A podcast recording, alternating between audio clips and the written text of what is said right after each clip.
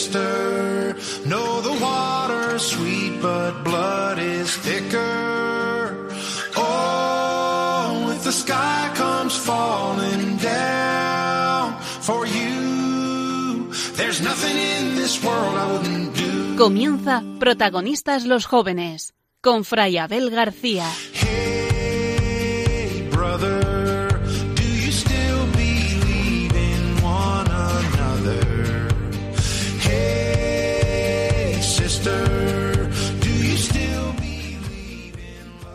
Cuentan que San Francisco de Asís no cesaba de glorificar, alabar y bendecir en todos los elementos y criaturas al Creador y Señor de todas las cosas. Las flores, los sembrados y las viñas, las piedras y las selvas, todo lo bello de los campos, las aguas de las fuentes, la frondosidad de los huertos, la tierra y el fuego, el aire y el viento. Invitaba a todos con sencillez y pureza de corazón a amar a Dios y a servirlo con alegría. Y llamaba hermanas a todas las criaturas, como quien había llegado a la gloriosa libertad de los hijos de Dios. Del amor a Cristo nace el amor hacia los demás y también hacia las demás criaturas que Dios ha creado. Esto es lo que experimentó San Francisco, el sentido de la fraternidad universal y el amor a la creación que le inspiró el célebre Cántico de las Criaturas, que contiene un mensaje muy actual. En la creación se despliega la sabiduría y la bondad del Creador. Todo lo bello que Dios ha creado es como un lenguaje en el que Dios habla con nosotros, en el que la realidad se vuelve transparente y podemos hablar de Dios y con Dios. Loado seas, mi Señor, por todas tus criaturas.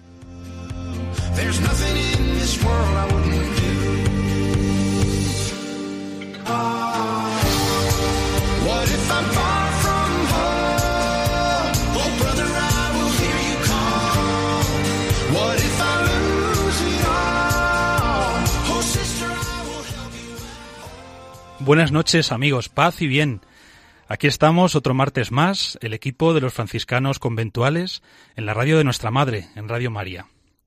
Soy Fray Abel García. Y ya sabéis, un franciscano solo es un triste franciscano. Bueno, no, no, es así, pero bueno, más o menos podría valer. Un franciscano solo es un triste franciscano. Y como yo no quiero esta noche estar triste, pues por eso me acompañan eh, Fray Juan Cormenzana. Buenas noches. Buenas noches, Fray Abel. ¿Qué tal? Contento de estar juntos, de hacer familia. Claro que sí. Y Coba la Mana. Muy buenas noches, ¿qué, tal? Bien, bien, Coba. Contentos, ¿verdad? Muy contentos. Javi Félix, buenas noches. Buenas noches a todos. ¿Cómo estás? Todo bien. ¿Sí? Sí, me, encuentro bien. Gracias. Y Javi Ortega. Muy buenas noches. ¿Qué tal, Javi? Muy bien, aquí, preparado. Bueno, mmm, no estamos todos, ¿eh? Todavía nos falta la parte técnica que ya no se me olvida. Nico García, ¿qué tal, Nico? ¿Cómo estás? Muy bien. Ahí al mando, ¿verdad? A los mandos, como eso siempre. Es, eso es. Y luego tenemos aquí a nuestro fray tecnológico, Fray Miguel Marcos, ¿qué tal? Muy bien, muy bien, muchas gracias, muy bien. Aquí animando a todos. Bueno, después de todos estos meses ya, Miguel Ángel, te vemos ahí muy suelto, ¿eh? Con los sí, botones sí, sí. y demás. Es una cosa, vamos. bueno, no es fácil, ¿verdad?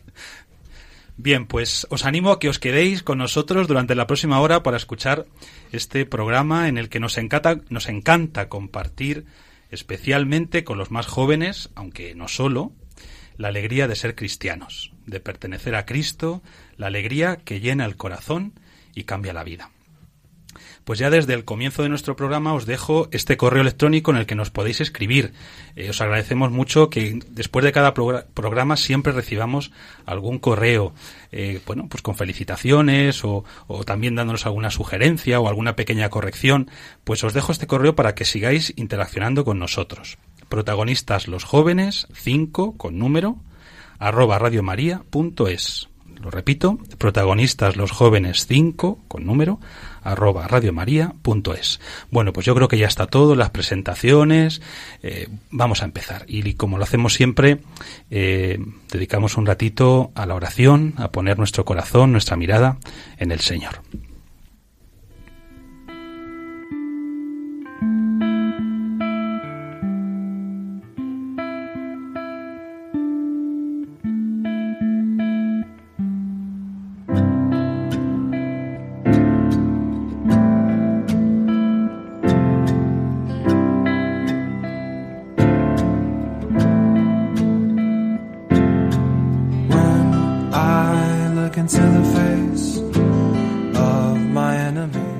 Santo, santo, santo, Señor Dios omnipotente, el que es y el que era y el que ha de venir.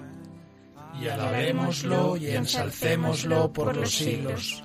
Digno eres, Señor Dios nuestro, de recibir la alabanza, la gloria y el honor y la bendición.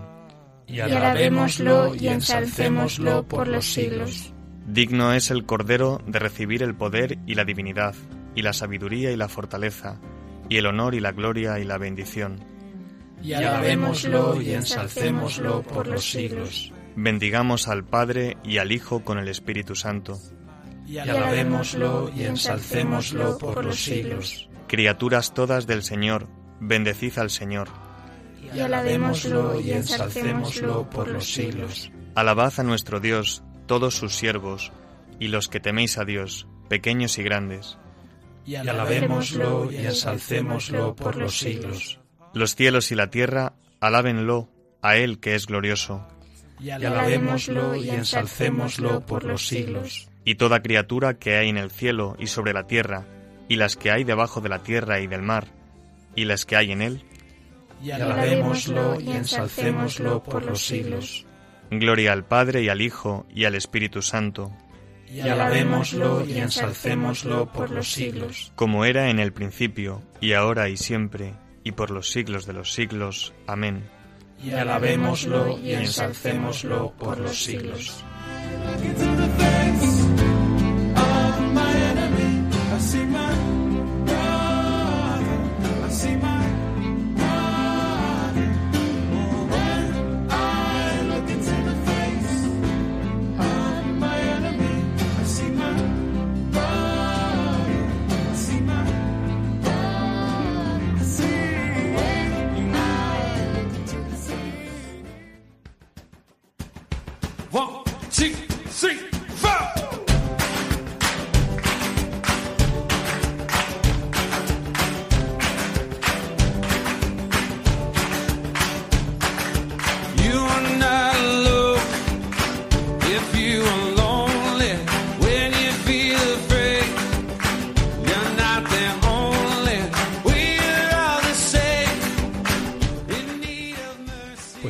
Sintonía comenzamos la siguiente sección de nuestro programa, Ojos que ven.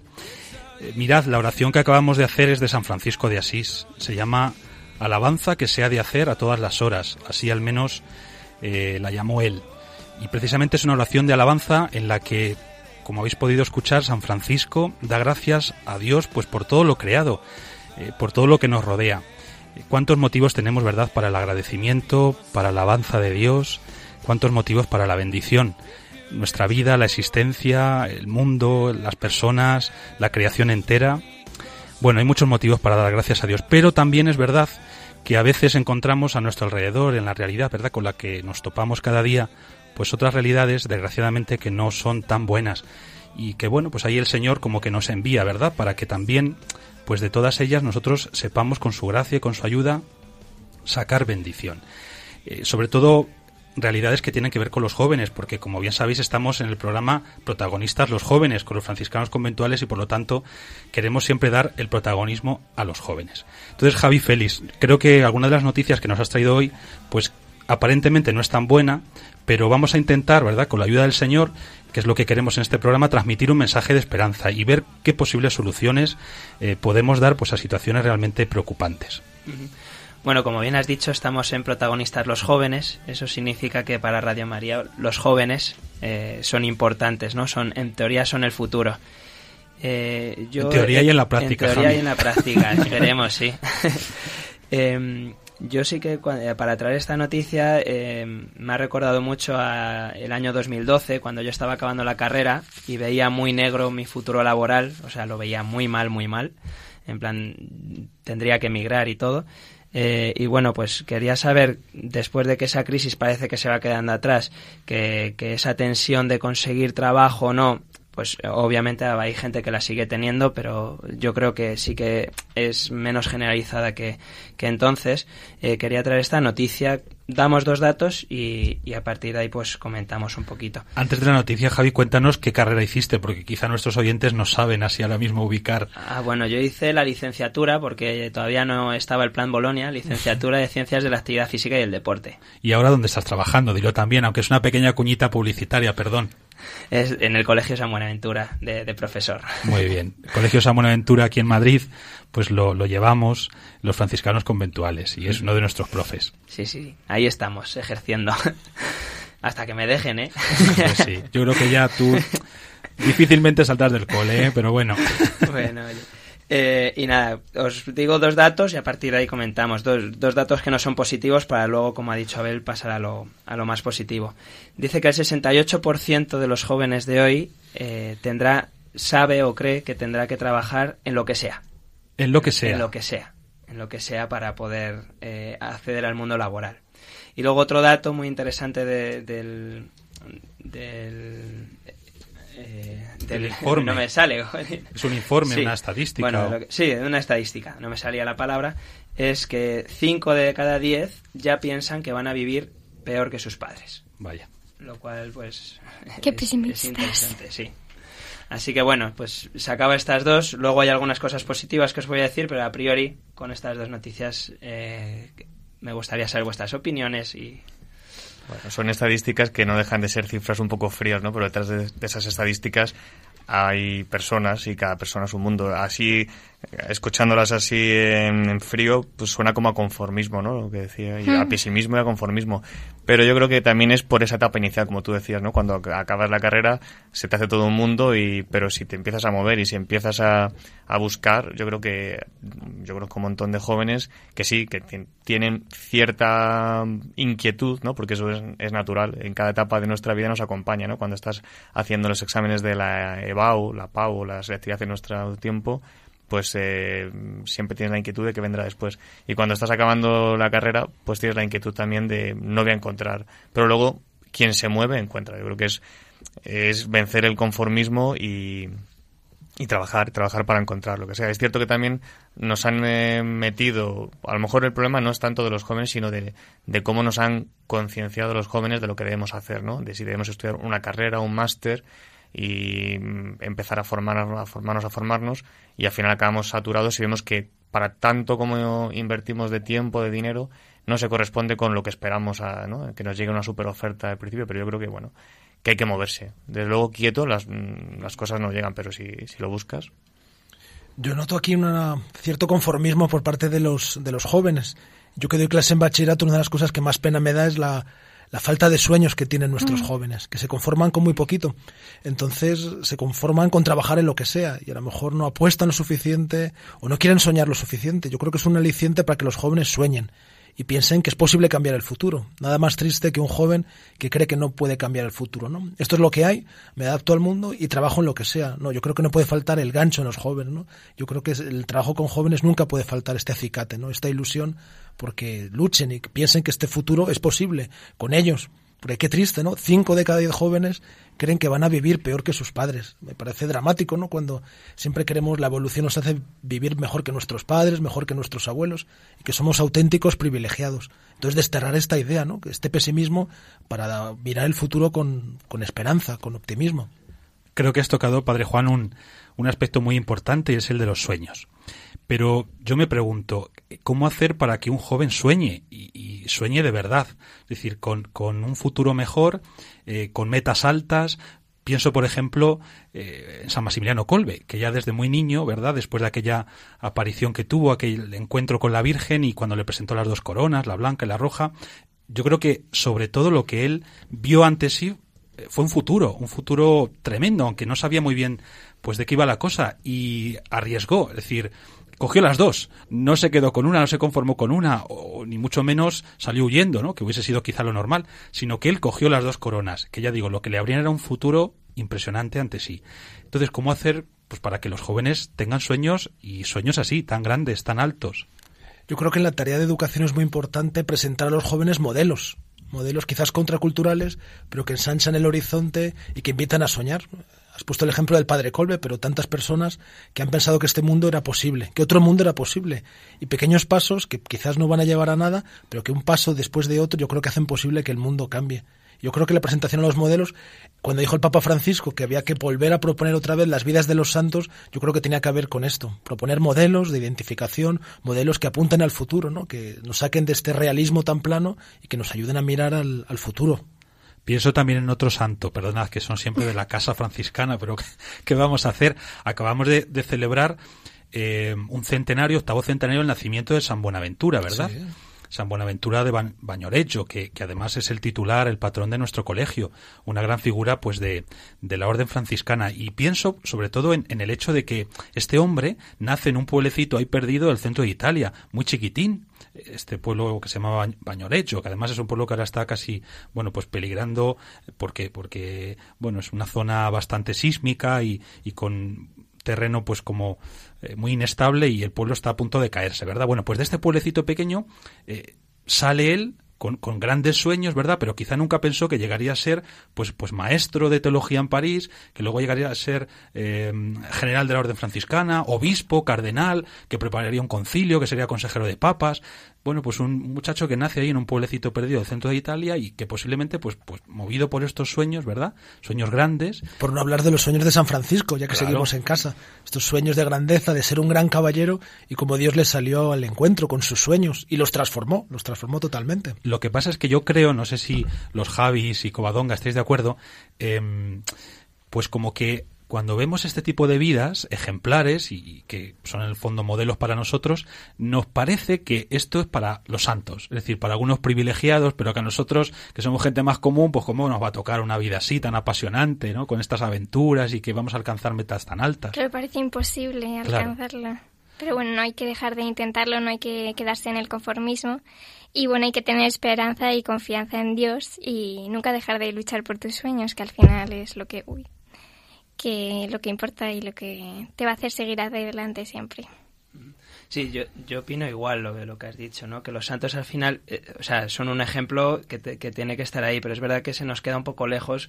Cuando eres joven dices, jolín, pues a mí me gustaría, pero yo ya tendría que haber empezado desde que era pequeño a hacer todas esas cosas buenas, ¿no? Y entonces se nos queda un poco lejos. Yo diría a los jóvenes que no, no hay que ir tan lejos. O sea, que yo creo que sus padres, sus abuelos, gente, sus amigos, gente que tienen alrededor, seguramente hayan cumplido sueños y lo que tienen que ir eh, aprendiendo eh, es a, pues a, a conocer, a sacar las herramientas para poder también ellos conseguirlos. Yo creo que la vida de los santos y también la vida de la gente sencilla de cada día nos enseña una cosa muy importante y quizás la clave de todo, que en el fondo Dios tiene un sueño para cada uno de nosotros. Nosotros tenemos los nuestros, ¿verdad? Y que son, son interesantes, son bonitos, ¿no? nos apasionan en la vida, pero estaréis conmigo, qué importante es descubrir cuál es el sueño que Dios tiene para cada uno de nosotros.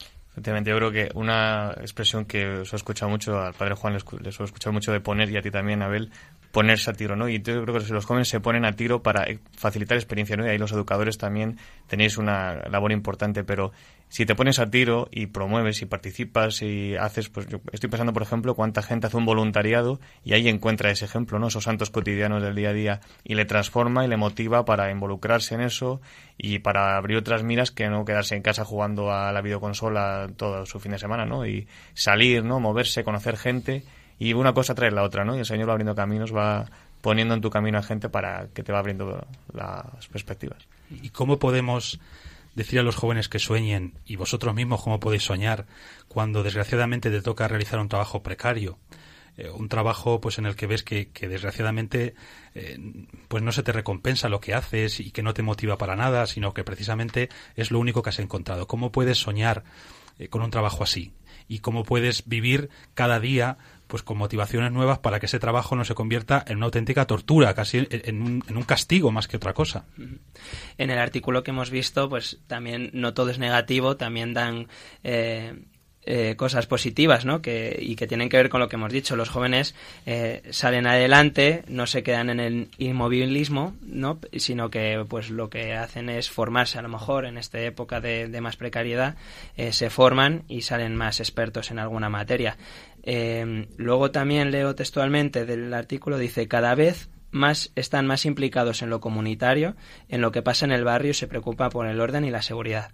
O sea que bueno, eh, son cosas positivas yo creo también de los jóvenes eh, y que están respondiendo de alguna forma a lo que se están encontrando en el mundo laboral. Bueno, no todo es malo, sino que esas situaciones están llevando a los jóvenes a moverse y a salir adelante, a soñar de alguna forma lo que estamos hablando. Y a sacar lo mejor de sí mismos, ¿verdad? Ese tipo de trabajos yo creo que más que llevarte a al conformismo deberían llevarte son trabajos que muchas veces tienes necesitas porque pues necesitas un sustento económico pero te tienen que servir pues para saber lo que no quieres no y para denunciar injusticias y para motivarte a seguir adelante y a salir de ahí y ayudar a otros a salir para que no se repita esa situación de injusticia con otros Yo también creo que a veces en la vida nos toca hacer cosas que no nos gustan, porque pretender que siempre todo lo que vamos a hacer nos va a motivar, nos va a hacer felices, pues yo creo que es un poco irreal. O sea, en la vida nos va a tocar hacer muchas cosas que no nos gustan. Y recuerdo una recomendación, un consejo de, de Madre Teresa de Calcuta, de Santa Teresa de Calcuta, que decía, no sé si estaréis de acuerdo conmigo, que no importa tanto lo que hagamos, sino que es muy importante, quizá lo más importante de todo, el que lo hagamos con amor. Sea lo que sea y lo que te toque en cada momento, aunque a veces ya digo, sean cosas que no te gustan. No sé si estáis de acuerdo con esto. Yo estaba pensando cuando leía el titular del artículo en mis padres o mis abuelos cuando les digo el 68% de los jóvenes ahora tendrá que trabajar en lo que sea y la respuesta posiblemente habría dicho eh, pues claro claro tenemos que trabajar en lo que sea al final ellos yo creo que han vivido otra época diferente pero lo importante era con lo que estabas diciendo el cómo, cómo hacían las cosas no tanto a qué se iban a dedicar Bueno, y también otra de las cosas que a veces escuchamos de- en el mundo de los jóvenes es que en general pues hay mucha inmadurez de todo tipo. Eh, bueno, yo creo que tú, Coba, que eres la más jovencita del equipo, no sé si esto lo consideras pues eh, un hecho real o realmente justo es lo contrario, que, que yo creo que hay más prejuicio que otra cosa detrás de, de esto de la inmadurez de los jóvenes. ¿Qué te parece a ti? Sí, sí, yo creo que cada vez hay más inmaduros y encima la edad se va aumentando, o sea, hay inmaduros con muchos años. Porque, Coba, ¿tú cuántos años tienes? Yo 19. 19 años. 19, sí, sí. Y que, a ver, tú como, como una joven de 19 años que está muy metida, pues bueno, en, en el mundo de hoy, ¿verdad? El mundo juvenil de hoy. eh, ¿Percibes algún tipo de elemento que, que para ti, bueno, pues es significativo, ¿no? De esta inmadurez de los jóvenes. Bueno, así en concreto uno. Por Pues ejemplo. mm, eh, en especial no, pero bueno, puedo comentar algunas cosas que he encontrado y que me han sorprendido. No, no tenía conciencia de esto. Y, bueno, una de las cosas es que el 25% de los menores de 15 años eh, ya han tenido sexo. Es algo que la verdad me ha impresionado porque es una edad bastante temprana en la que obviamente es, eh, son prácticamente niños y por lo tanto muy inmaduros como para llevar para hacer eso que considero que sí que conlleva una gran responsabilidad y, y un desarrollo mayor del que tienen. Entonces, pues bueno, me ha sorprendido y mm, pero bueno, también eh, decir que mm, la solo es un 25%, o sea que todavía hay otro porcentaje más alto que pues espera, pues, que considera que entonces hay que tener confianza sí, pero también eh, estar un poco alerta, ¿no? De que esto es mm, el día a día, ahora es lo más normal, no es algo raro. De hecho, cuando vi el 25% dije, joe, pues mm, pensaba que era más incluso. Claro, te vas a pensar en en chicos de 15 años, los ves en su día a día, ¿no? Y a lo mejor no tienen perspectivas no saben qué van a estudiar, qué van a hacer en su vida, pero están deseando quemar otras etapas que mm, realmente, no sé, qué, qué vendrá después, ¿no? Si, si tienes... Claro, si a los 15 años ya empiezas con ese tipo de cosas, ya que vas a dejar para, no sé, los 30 o los 25, no sé. Yo creo que en general eh, un niño de 15 años no es consciente de esto. Lo que pasa que quien no ha jugado a ser mayor. Claro. Sobre todo hemos jugado a ser mayores. El problema es cuando juegas a, a ser mayores en algunas cosas en las que no, no sabes eh, qué es lo que te estás jugando. Y yo creo que un chico de 15 años es difícil que sepa lo que se está jugando con, con las relaciones sexuales eh, y demás, ¿no? Pero, pues eso, son niños porque juegan, pero hacen cosas que son de más Pero mayores. claro, luego las consecuencias. Con las relaciones sexuales y con otro, otro tipo de bueno de realidades, ¿verdad? Como por ejemplo Sí. el alcohol, a veces también Las pues drogas las, drogas o las redes sociales o los aparatos, bueno, pues las tablets y demás, ¿verdad? Que no siempre no siempre somos capaces, bueno, pues de, de- en el fondo de vivir una relación sana con, con todo esto, ¿verdad? Que, que en el fondo pues es un don de Dios, la sexualidad, por ejemplo, y no, no hay que demonizarla ni mucho menos. O los aparatos tecnológicos y demás, toda la tecnología, pues igual, son una oportunidad, pero desgraciadamente no siempre conseguimos usarlos bien. Ay. De hecho, ahora eh, han aumentado eh, los llamados niños de tablets. Los niños de tablet, Sí. de la tablet. De la tablet, sí. Que bueno, son niños que están acostumbrados desde bien pequeños a utilizar la tablet y por culpa de ello, bueno, gracias a ello han desarrollado em, eh, mm, diversas em, Como capacidades, capacidades intelectuales. ¿no? intelectuales, sí, pero sin embargo, pues no saben hablar eh, como lo deberían hacer, tienen poca capacidad de control de atención y madurez eh, motriz, eh, luego tienen poca autonomía personal. Eh, baja tolerancia de frustración y unos déficits impresionantes. Y yo como futura docente pues me ha preocupado esto porque es verdad que ahora vas a restaurantes y ves a padres con hijos y en vez de pues estar interactuando con ellos pues se les deja la tablet pues muchas veces para que no molesten, estén calladitos y, y dejen a los mayores. Otras veces también porque no tienen tiempo los padres o por cualquier otras circunstancias. Pero, pero sí que es verdad que tiene, tiene sus ventajas, pero también sus desventajas y hay que saber eh, combinarlo. Esto es un poco preocupante porque realmente estas son las primeras generaciones que han nacido en este contexto, ¿no? Y no sabemos cómo va a afectar a su hasta que no sea esta gente, estos niños de ahora, de niños de la tablet de ahora, no sean mayores, no vamos a saber cómo les ha afectado el haber crecido en este contexto, ¿no? No son, no hay experiencia previa que nos diga cómo puede acabar esto, ¿no? Lo que sí que está claro que antes no había tablets y hay cosas buenas de la educación analógica que no había que, perder, ¿no?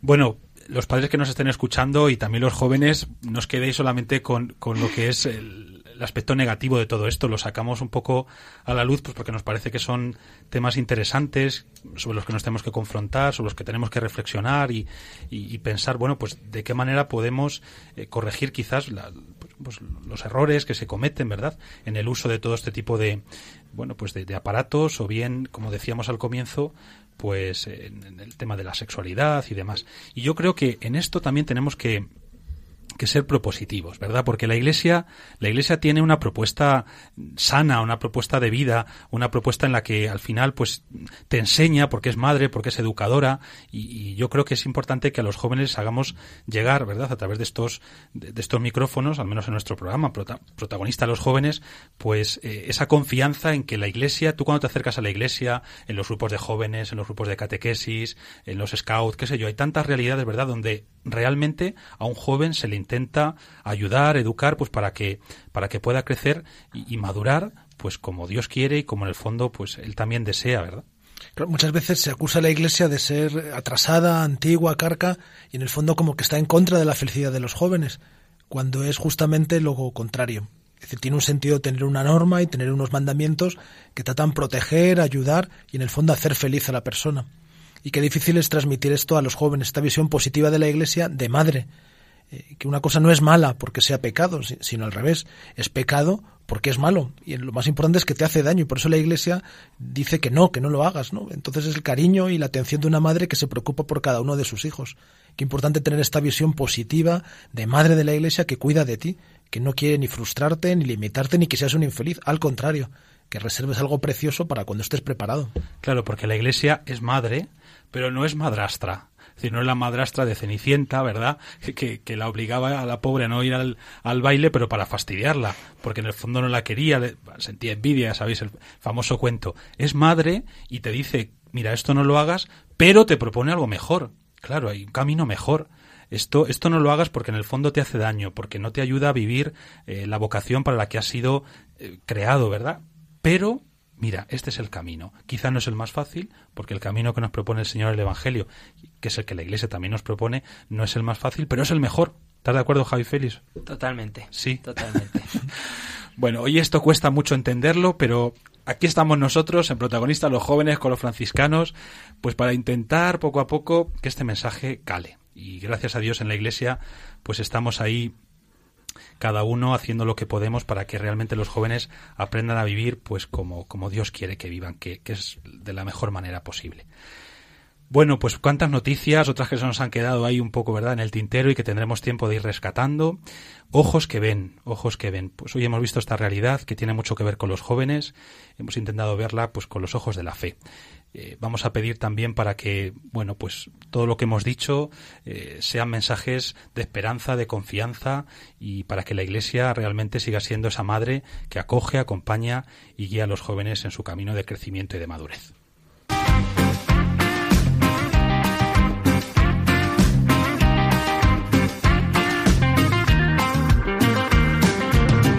aterrizando en un sueño, voy navegándome la vida. Hoy me regalo este nuevo día. Sí, sí, la luna siempre me guía. No siempre entiendo el presente, pero le busco la salida. Mejor estar herido que ausente. Mejor soñar que echarse a la suerte. Mejor la vida cuando se siente. Si me miras, sé que me descifras. Si te miro, yo también lo haré, lo sabes bien. Este camino es como un libro abierto. Y si hoy es el último día de mi vida, vida mía, todo lo daré. Seamos uno, andemos el mundo. No hay nada que no podamos juntos.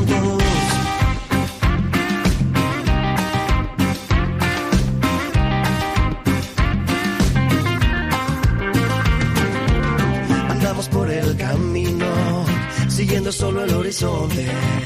Llevo en mis ojos melancolía. Sí, sí, la luna siempre me guía. Yo sé que tienes otra vida, yo tengo la mía. Todos tenemos en la vida abierta alguna herida. A veces vamos por la vida buscando salidas. Mejor soñar que echarse a la suerte. Mejor la vida cuando se siente. Si me miras, sé que me descifras. Si te miro, yo también lo haré, lo sabes bien. Este camino es como un libro abierto. Y si hoy es el último día de mi vida, vida mía, todo lo daré. Seamos uno, andemos el mundo. No hay nada que no podamos juntos.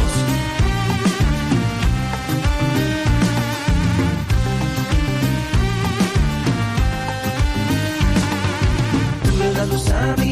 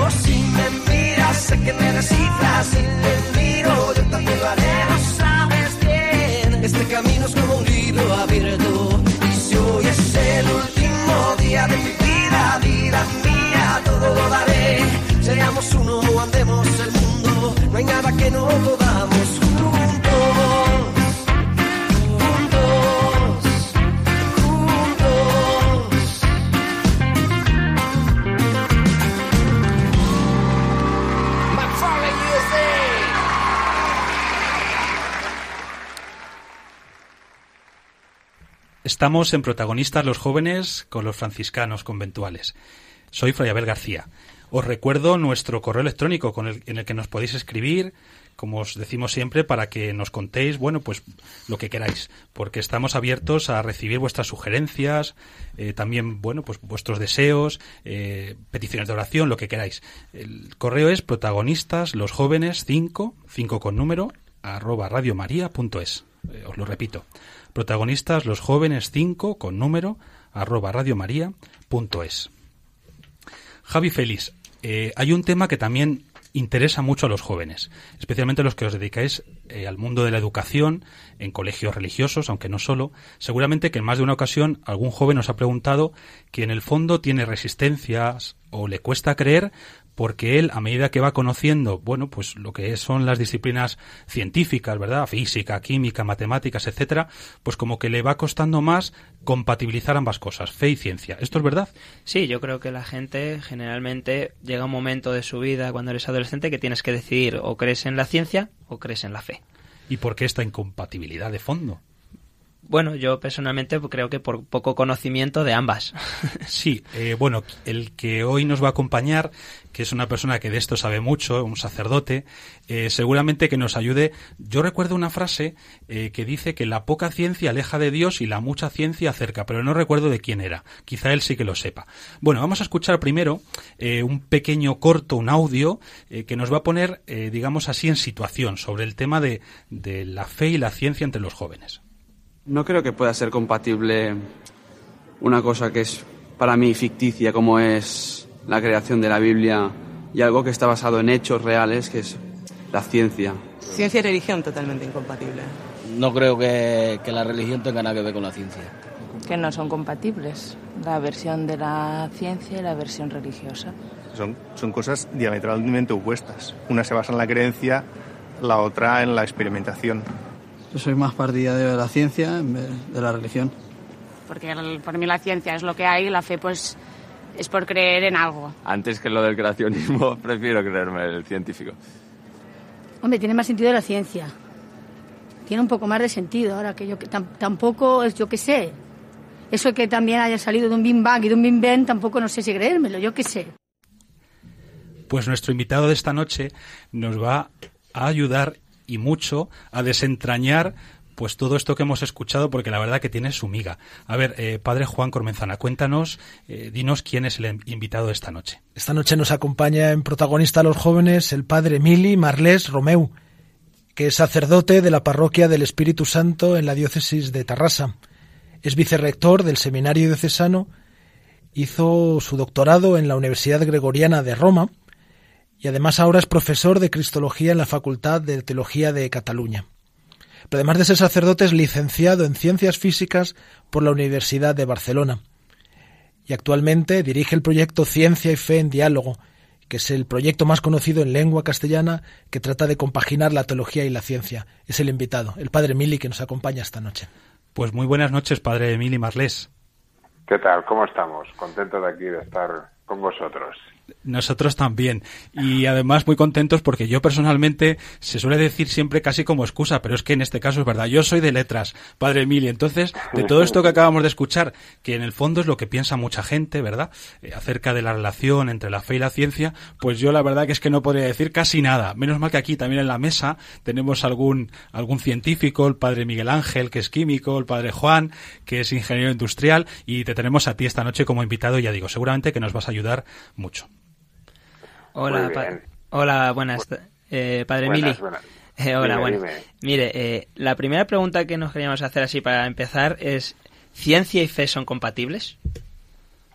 Pues sí, yo la verdad es que es que son como dos ámbitos del saber. Aquí lo importante es ver que tenemos un mundo, ¿no? Que es muy complejo, muy rico, ¿no? Y que tenemos pues diversas maneras de acercarnos y captar diversos aspectos del mundo, ¿no? Luego tenemos el método científico que también en cada que tiene di- diversos aspectos, ¿no? Porque cada cada ciencia es un cierto uso del método científico que nos explican muchas cosas de- del mundo, pero no pueden explicarlas todas, ¿no? Y la verdad es que la fe, pues también nos da una serie de explicaciones del mundo, el mundo como, como creación, ¿no? La- la- un mundo que es Dios providente, ¿no? Que, que lo ha querido y que también nos aporta mu- mucho conocimiento de lo que es el hombre, del sentido de su vida. Por tanto, digamos, son como diversos enfoques de la realidad que es muy rica, ¿no? Y los dos son, o todos son necesarios para poder tener o captar de una manera más global, más profunda, pues la realidad en la que vivimos.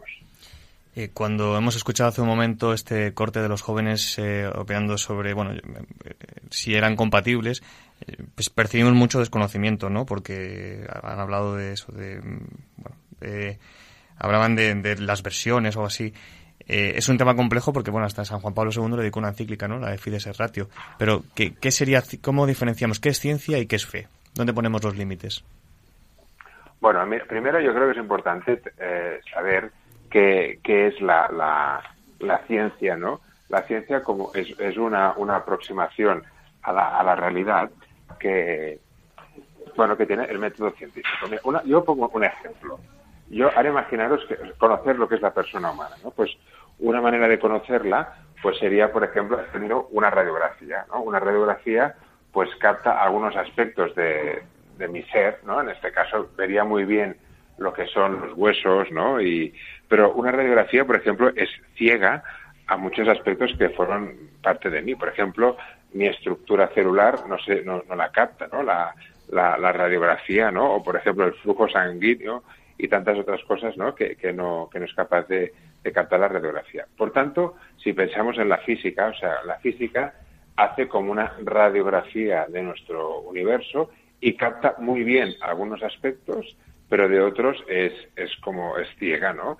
Y por tanto, digamos, la, la, la física es muy buena y es capaz de, de- contestar a muchas cosas, pero no es capaz de contestar todas las cosas que se plantea una persona, ni incluso es capaz de contestar cosas que se plantea, por ejemplo, la psicología, la química, la medicina, ¿no? O sea que, y por tanto, eh, es eso, ¿no? O sea, es un, una- un conocimiento como parcial. Y saber esto es muy importante, ¿no? Y de, de hecho, en el siglo XX hemos tenido la suerte de la filosofía de la ciencia, ¿no? Que nos ha ayudado un poco a conocer realmente qué es el método científico y cómo capta la, la realidad, ¿no? Entonces, lo que podríamos decir es que la física cada vez podrá contestar más cosas, sí, es verdad, ¿no? Pero la física no podrá contestar todo, eso sabemos que seguro que no. Porque si no, fijaros que, que todas las facultades, se- si tú vas en un campo universitario, pero está la facultad de física, la de química, la de biología, ¿no? Si, si fuera así, todas se reducirían a una sola facultad, que sería física, ¿no? Que es la, el método científico más, más fundamental, ¿no? Y de hecho, los otros, las otras ciencias serían como departamentos. Por tanto, digamos, aquí, eh, repito lo que decía antes, o sea, la física puede saber cada vez más, sí, y cada vez habrá más campos de conocimiento, se publicarán más cosas, pero la física lo puede explicar todo, imposible, imposible, ¿no?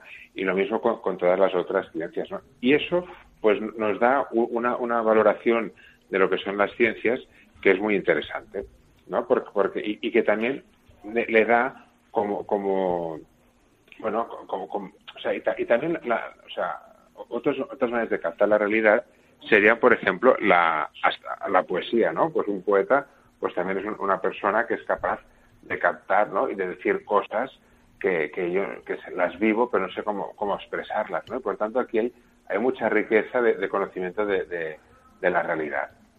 Una pregunta que le quería hacer, padre Emily, siempre un punto de choque, dificultad con los jóvenes, pero no con los no tan jóvenes, es la lectura y la interpretación que hacemos de la Biblia, ¿no? En este caso del, del libro Sí. del Génesis, ¿no? Quizás, cu- ¿cuál es la manera de acercarse a la Biblia, ¿no? Porque muchos jóvenes nos preguntan, ¿no? Pero vamos a ver, ¿el mundo fue creado realmente en seis días, como cuenta el relato del Génesis? ¿O ha sido una evolución que ha durado 14.000 millones de años? Es decir, ¿cómo acercarnos a la Biblia, a la lectura de la Biblia, y sobre todo si es compatible con el ámbito científico, que es la gran dificultad que, que ven los jóvenes? Sí, bueno, de hecho, a ver, esto fue, cuando se descubrió que el mundo que sale en la Biblia es diferente que, que el mundo que vamos descubriendo, pues aquí hubo unos, unos problemas al principio, ¿no? Pero hoy en día esto está más que superado. Dios ha querido revelarse como a través de dos libros, ¿no? Uno que sería el libro de la creación y otro el libro de la revelación. Para leer bien el libro de la creación hace falta la, la ciencia, ¿no? Y entonces, digamos, si uno estudia un poco lo que es el relato de- del Génesis, que sería básicamente el que podría haber un cierto problema, ¿no?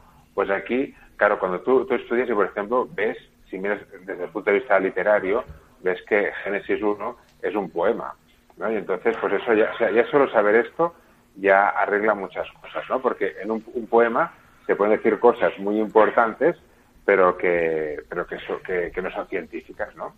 Y luego si analizamos, aquí, bueno, sería, sería para tratarlo en un tema, o sea, dedicarle bastantes minutos, ¿eh? pero así, eh, sintetizando mucho, ¿no? Una, Pues una de tus puede ver- clases, una de tus clases, Mosén Emili. en una clase podría hacerlo, pero, pero ahora supongo que no tengo tanto tiempo para, para, para expresarme, ¿no?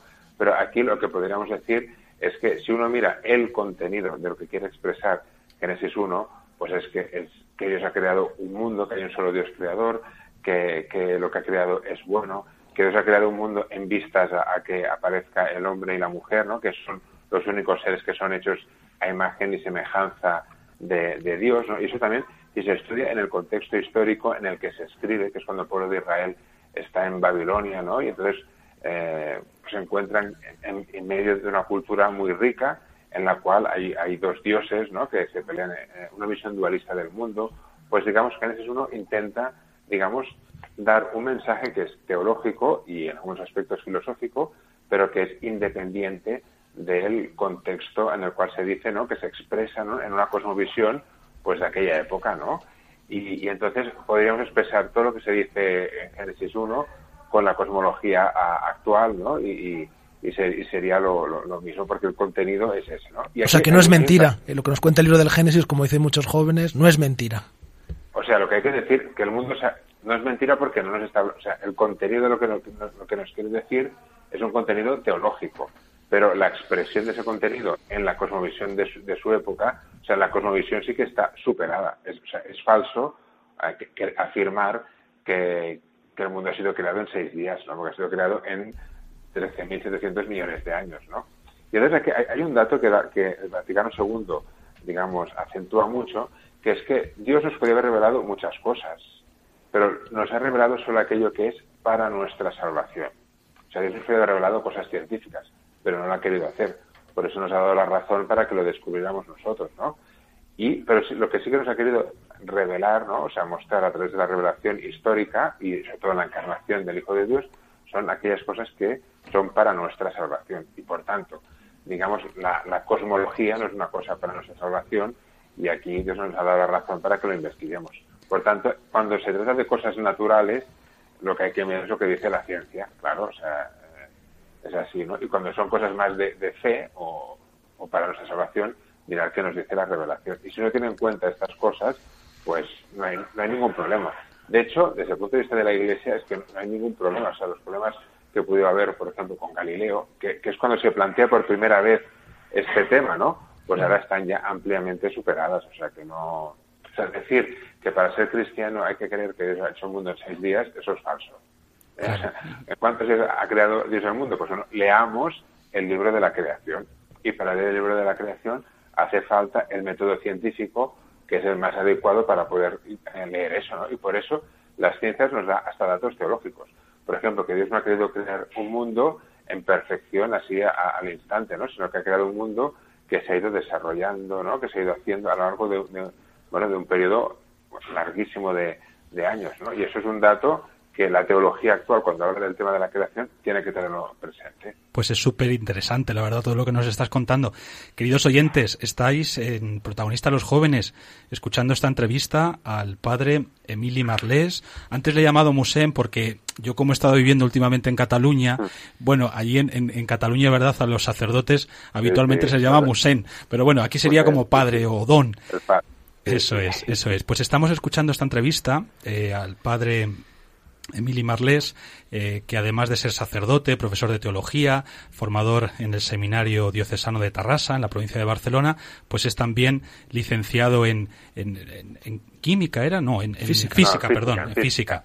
Y bueno, nos está contando cosas súper interesantes. Veo aquí un montón de manos levantadas. Venga, Javier Ortega, pregunta, pregunta. Eh, padre Emili, antes al hilo de otra noticia hablábamos que a veces eh, se ve a la Iglesia como más que como madre, como madrastra, porque como me parece que es como la que prohíbe, la que pone límites que la gente sí. no entiende, ¿no? Pero aquí también en el tema de la ciencia también es un terreno donde la Iglesia tiene que entrar hasta cierto punto para, bueno, llamémosle poner límites, llamémosle introducir la moral, ¿no? ¿Qué hacemos con la moral? Porque todo lo que se puede hacer no es no tiene por qué ser bueno para el hombre, ¿no? ¿Qué ya. papel puede jugar aquí bueno, la Iglesia? Yo, diría que desde el punto de vista de científico. O sea, la Iglesia ha aportado bastante. Y de hecho, hay muchos científicos. Eh, mira, por ejemplo, en el siglo XVII, un 25% de los observatorios astronómicos del mundo eran regentados por jesuitas, que les ha ido siempre mucho el tema de, la astronomía. Y, y, actualmente, pues también, ¿eh? O sea, y aquí se podrían hacer, de hecho, en el curso Ciencia y Fe, ahí sale a relucir pues esa aportación de muchos cristianos creyentes y muchos sacerdotes, ¿no? Que, que, también han tenido su aportación a nivel científica. Y, y la Iglesia, digamos, la visión que tiene de la, de la ciencia es, es de mucho agradecimiento, ¿no? Y, y de mucho ánimo, ¿no? A que se investigue y que no nos da miedo, digamos, ni- ningún nuevo descubrimiento, sino todo lo contrario, ¿eh? o sea, nos, nos, hace creer más, ¿no? Luego otra cosa es que utilicemos las capacidades eh, técnicas que nos da la, la ciencia en, en un uso a favor del hombre, ¿no? Entonces, digamos, hoy en día lo que la Iglesia puede dejarse en, en, en algún aspecto así sería más, más bien un aspecto técnico, más que un aspecto teórico, ¿no? Y sería cuando, cuando hacemos un uso de la ciencia que va en contra de la persona humana y de su dignidad, pues aquí, pues claro que, lo denunciamos, como denunciamos también las injusticias sociales, ¿no? Porque van precisamente en contra de la dignidad del hombre, ¿no? Entonces aquí hay, hay ese- ese doble, doble aspecto. Por una parte, digamos, agradecimiento, ánimos, con muchas ganas ¿no? de que se descubran muchas cosas científicas, porque bueno, nos, nos ayudan a descubrir, aún, o sea, aún nos maravillamos más de la creación de Dios, ¿no? Y, y por otra parte, pues también, eh, bueno, bueno, denunciar cuando hay que denunciar, pues una cosa que va en contra del, del hombre, pero no, no en tanto porque científico descubrimiento, sino por, porque va en contra de la dignidad de, la hombre, persona humana. ¿no? Bueno, se nos acaba el tiempo, Padre Mili. Es la verdad una pena porque quedan muchísimas cosas que decir y todas muy interesantes. Una última pregunta que te la va a hacer uno de nuestros colaboradores jóvenes de aquí del programa, Javi Félix, así muy brevemente, Padre Mili. Yo la última, ya que estamos en protagonistas los jóvenes, es ¿qué le dirías a un joven eh, que está un poco perdido en esto y que, que se encuentra en estas circunstancias de, de las que hemos estado hablando ya? Pero bueno, ya concretamente, eh, ¿qué le dirías? Hombre, yo le diría primero que no tenga miedo y que, y que investigue, porque a, la que pongo que, investigue sobre este tema se dará cuenta, ¿no? Pues que, que realmente no, no hay ningún, ninguna incompatibilidad y eso también te ayuda como a, como a creer más. En ese sentido, nosotros hemos creado desde la Facultad de Teología de Cataluña el curso Ciencia y Fe BCN, ¿eh? que, que es un curso que lo que quiere hacer es poner, digamos, al alcance de, de- con alta divulgación de todo aquello que un cristiano tendría que saber para poder estar y, hacer un, diálogo fecundo ¿no? con, con, con- la ciencia. ¿no? Y en este curso pues hablan de aspectos históricos, aspectos científicos, teológicos y filosóficos que tendría que saber un, un joven cristiano para, para poder hablar con sus amigos en la facultad y con tranquilidad de este tema y ver como muchas de esas dificultades que se plantean están más que superadas, ¿no? Y eso pues te ayuda a creer más. Yo eh, puedo decir que bueno, pues el estudio de la ciencia a mí nunca me ha sido una dificultad para creer, sino todo lo contrario, ¿no? Porque si digamos, si haciendo una foto así en plan Instagram, ¿no? Pues de, la naturaleza, pues eso te ayuda a alabar a Dios, pues cuando ves toda la sabiduría que hay ahí metida, ¿no? Todo, o sea, las leyes que hay en, en nuestro cosmos, ¿no? Pues eso a mí personalmente me ayuda a creer muchísimo más. Bueno, pues la verdad es que nos quedamos con este último mensaje, aunque hay muchas cosas de la entrevista que resuenan en nosotros, porque la verdad que, que te abren horizonte. Esto, esto último que has dicho, Padre Mili, de que el estudio de la Ah. ciencia, en tu caso, es tu testimonio personal, no te ha alejado de Dios, sino que al contrario, te ha acercado más a Él. Y escuchándote, pues me venía a la cabeza el Salmo 8. El Salmo 8, ¿verdad? Que dice, Sí, sí. eh, ahí está, ¿no? Ensalzaste tu majestad, de la boca de los niños de pecho has sacado. ¿Quién es el hombre para que te acuerdes de él cuando contemplo el cielo, obra de tus manos, etcétera, ¿no? Qué maravilla. Pues muchísimas gracias, Padre Mili, por Nada, eh, tu testimonio, por todo lo que nos has eh, contado, lo que has compartido esta noche con nosotros y bueno, pues que el Señor siga bendiciendo tu misión como sacerdote, como profesor de teología, como formador de seminaristas, de futuros sacerdotes y también pues como hombre que, que se ha abierto este diálogo tan interesante y tan necesario entre la fe y la ciencia. Muchas gracias, Padre Mili. Muy bien, a vosotros, a vosotros, gracias.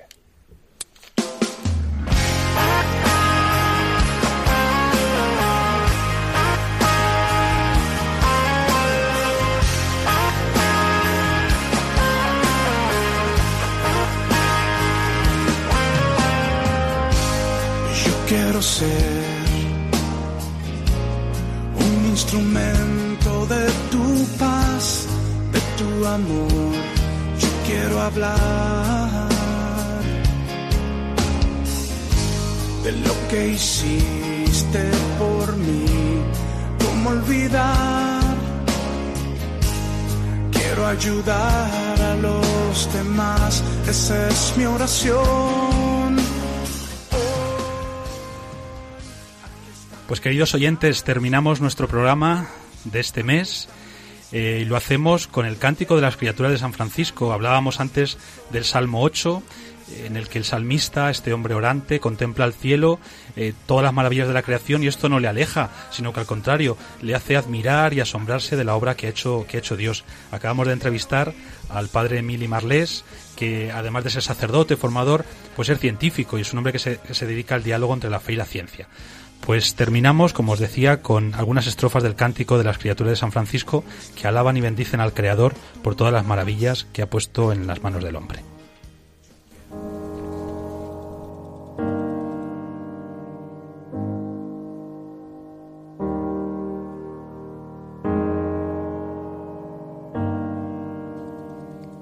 Omnipotente, altísimo, bondadoso Señor, tuyas son las alabanzas, la gloria y el honor. Tan solo tú eres digno de toda bendición, y nunca es digno el hombre de hacer de ti mención. Loado seas por toda criatura, mi Señor, y en especial loado por el hermano Sol, que alumbra y abre el día, y es bello en su esplendor, y lleva por los cielos noticia de su autor, y por la hermana luna, de blanca luz menor, y las estrellas claras que tu poder creó, tan limpias, tan hermosas, tan vivas como son, y brillan en los cielos. Loado mi Señor. Se- servidle con ternura y humilde corazón. Agradeced sus dones, cantad su creación. Las criaturas todas, load mis, a mi Señor.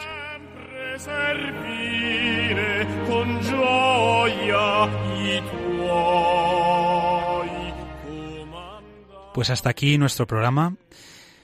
Recibí la bendición del Señor con las palabras con las que San Francisco solía bendecir a sus hermanos y a todas las personas con las que se encontraba.